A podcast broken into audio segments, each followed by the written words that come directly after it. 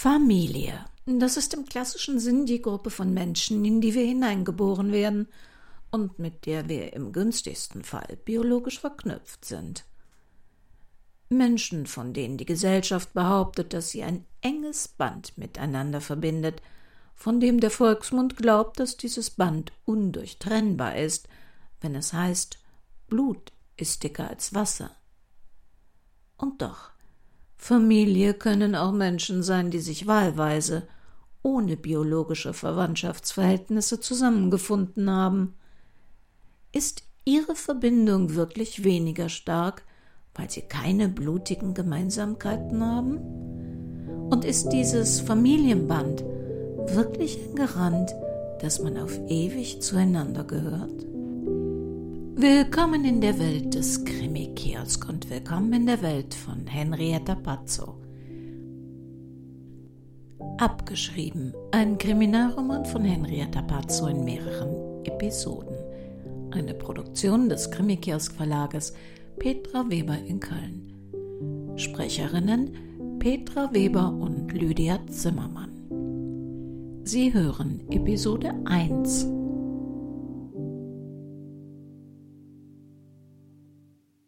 Der Blick zurück tat ihr weh. Stillweinend, die geröteten Augen flehend zur Tür auf das Unvermeidliche gerichtet, sah die gebrochene Frau am Küchentisch sie an. Tränen liefen lautlos aus ihren übermüdeten Augen. Kein Wort kam mehr über ihre zitternden Lippen.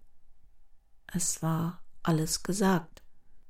Es heißt, im Moment des Todes ziehe das ganze Leben an einem vorbei der erste Geburtstag, die liebevoll gebackenen Kuchen, der erste Schultag, die ersten Freunde, der erste Kuss.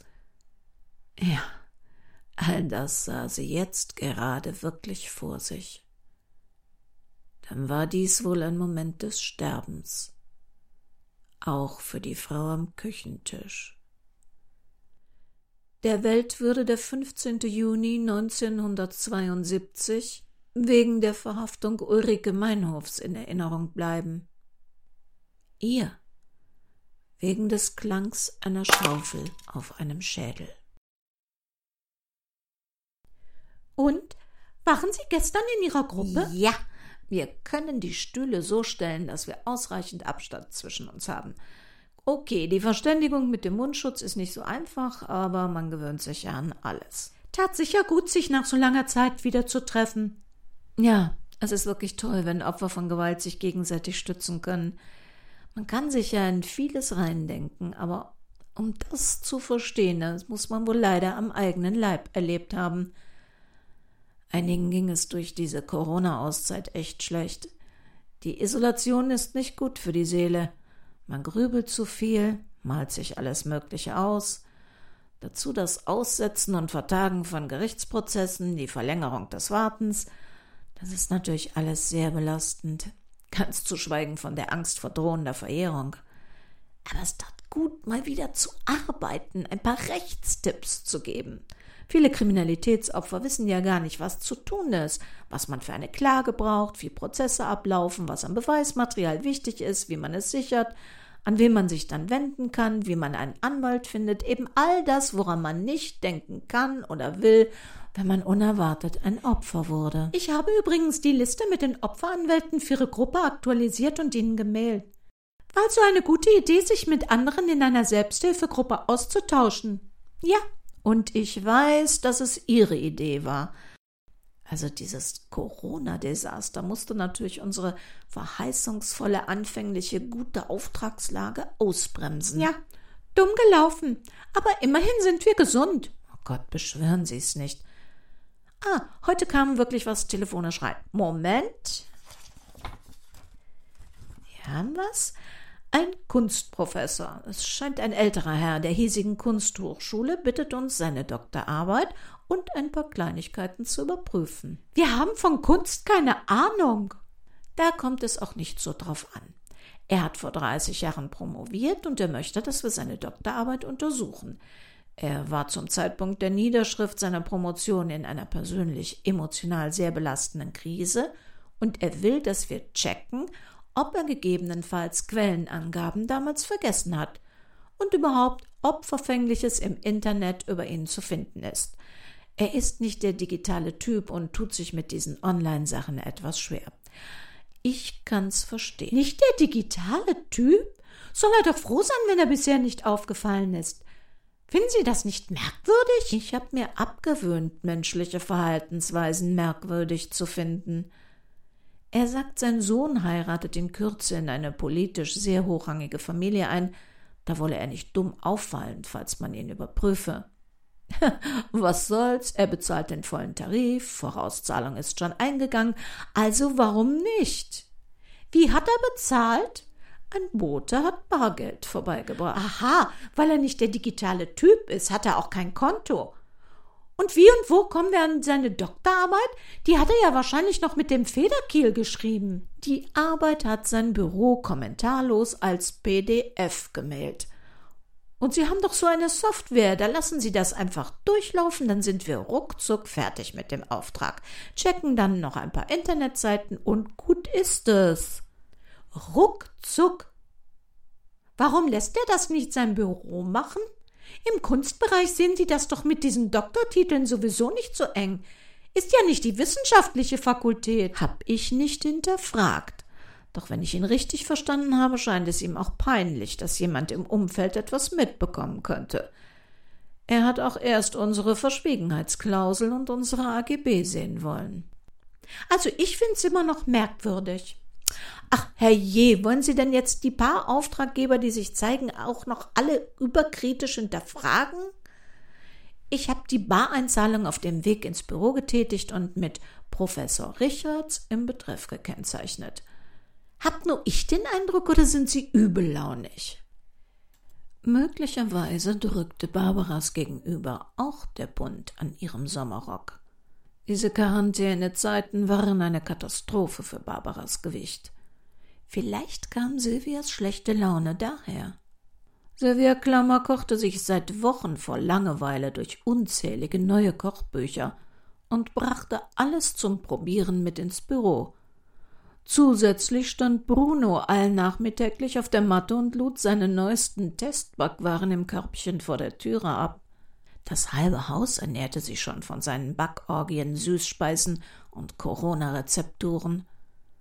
Alles sehr lieb gemeint und leider wahnsinnig lecker, aber so gar nicht gut für die Figur. Kam noch hinzu, dass Barbaras Bewegungsradius so extrem eingeschränkt worden war – hatte sie nach dem Schuss auf sie zunächst freiwillig das Haus nicht mehr verlassen, konnte sie mit Beginn der Pandemie auch nicht mehr vor die Türe. Den Stadtwaldsee hatte sie bestimmt schon fünfzig Mal umrundet, aber das langweilte sie inzwischen furchtbar. Bei schönem Wetter waren die Menschenmassen, denen man ausweichen musste, kaum auszuhalten. Da konnte man nur früh morgens noch Social Distancing einhalten. Sie wurde das Gefühl nicht los, dass sogar die Schwäne inzwischen genervt aggressiv dem menschlichen Treiben am See zuguckten.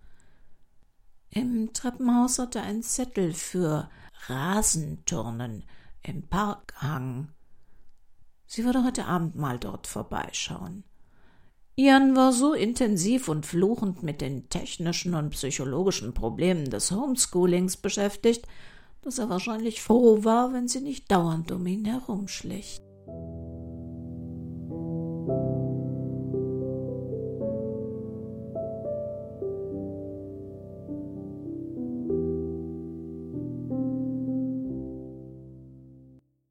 Der Anruf warf sie völlig aus der Bahn.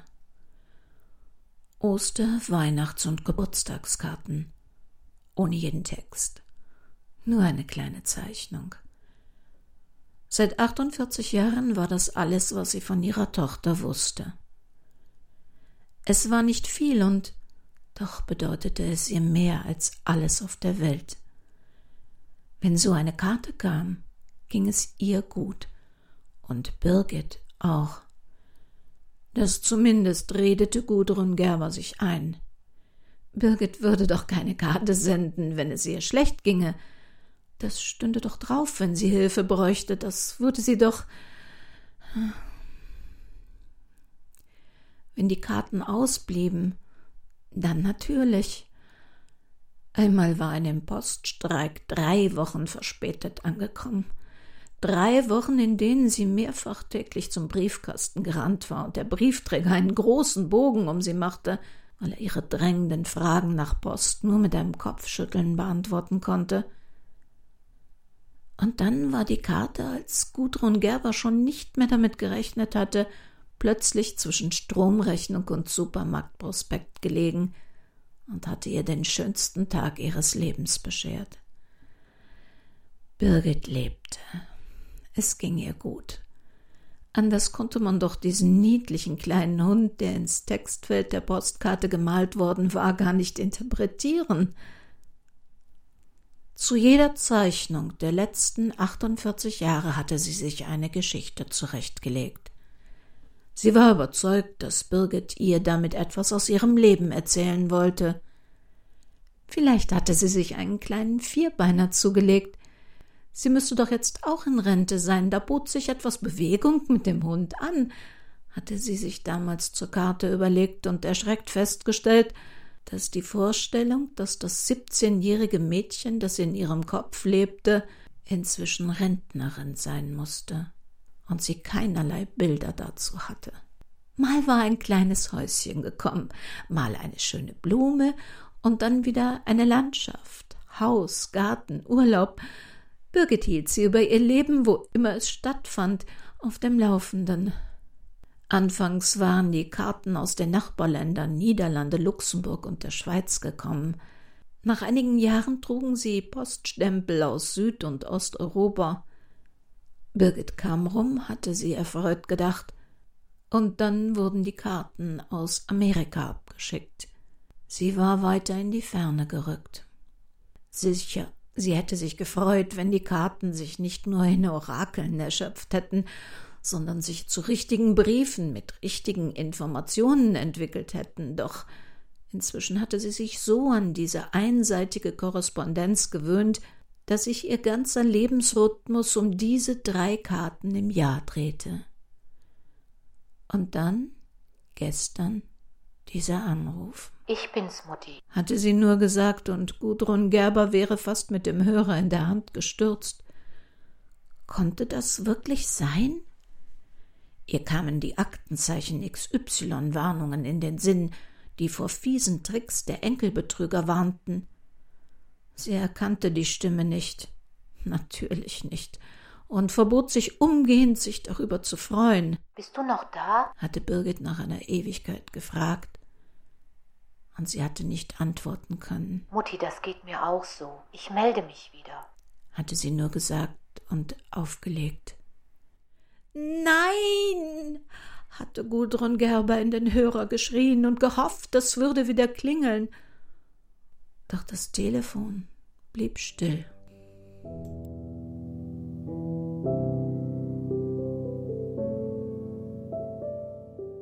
Das war also der Anfang unseres 14. Falls für Barbara Manott und Sylvia Klammer. Wenn Sie jetzt sagen 14, kenne ich ja gar nicht alle, dann liegt das daran, dass einige Fälle wie Spiegelblind oder Schwesterherz und auch Blutsbande nicht als Podcast mehr erhältlich sind und nur über unsere Webseite www.krimikiosk.de geladen werden können. Dort finden Sie auch das Impressum zu dieser und allen anderen Sendungen des Krimikiosk Verlages. So, egal wie Sie nun zur Familie stehen, ob Sie wirklich Blut für dicker als Wasser halten oder ob Ihnen Ihre Wahlverwandten lieber sind, bitte, die Zeiten sind so furchtbar mit Dummheit durchdrängt. Passen Sie bitte gut auf sich auf.